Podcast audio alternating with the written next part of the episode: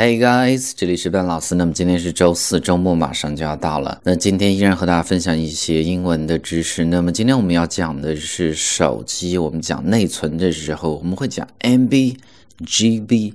到底是什么东西？那么在今天这样的一个分享开始之前呢，依然提醒大家，如果大家每天想获取不一样的英语学习的内容，欢迎去关注我们的微信公众平台，搜索“英语口语每天学”就可以。或者大家希望和笨老师有更多的互动，可以关注笨老师的新浪微博，搜索“笨老师”就行。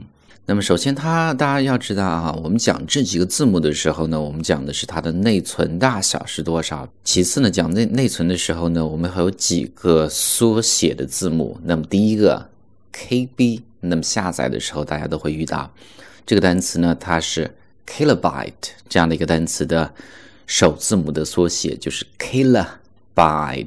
kilobyte，当然这是计算机的一个术语，就千字节。中文不用知道啊。MB 叫做 megabyte，megabyte。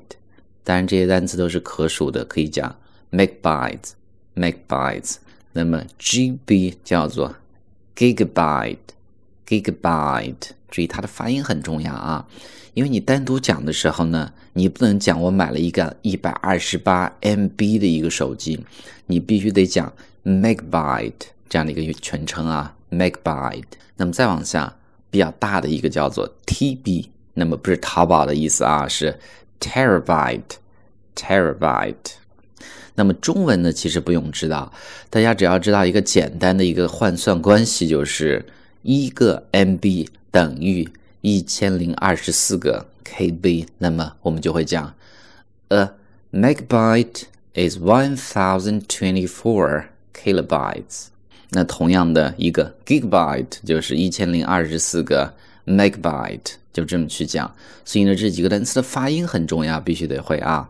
kilobyte、megabyte、gigabyte、terabyte。那么这个时候呢，我们在讲内存这样的一个单词，内存呢叫做 storage。storage，比如说我最近刚买了一个新的 iPhone 7 Plus 一百二十八。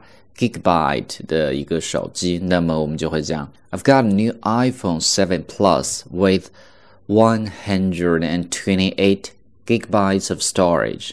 所以呢，看这种表达，一百二十八 GB 的内存的手机就是 one hundred twenty-eight gigabyte of storage，这么去讲。所以呢，你要读全称啊，gigabyte、megabyte 这么去读。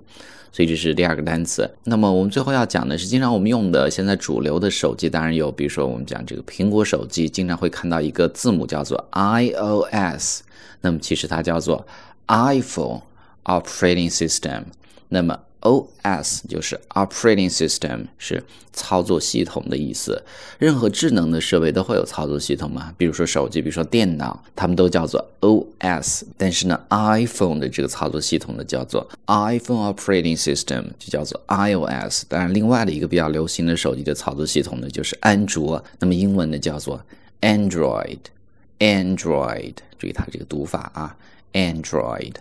所以啊，上面就是我们今天分享的关于这个日常数码相关的一些词汇，我们再去重新的读一下，方便大家去做一个发音的确认。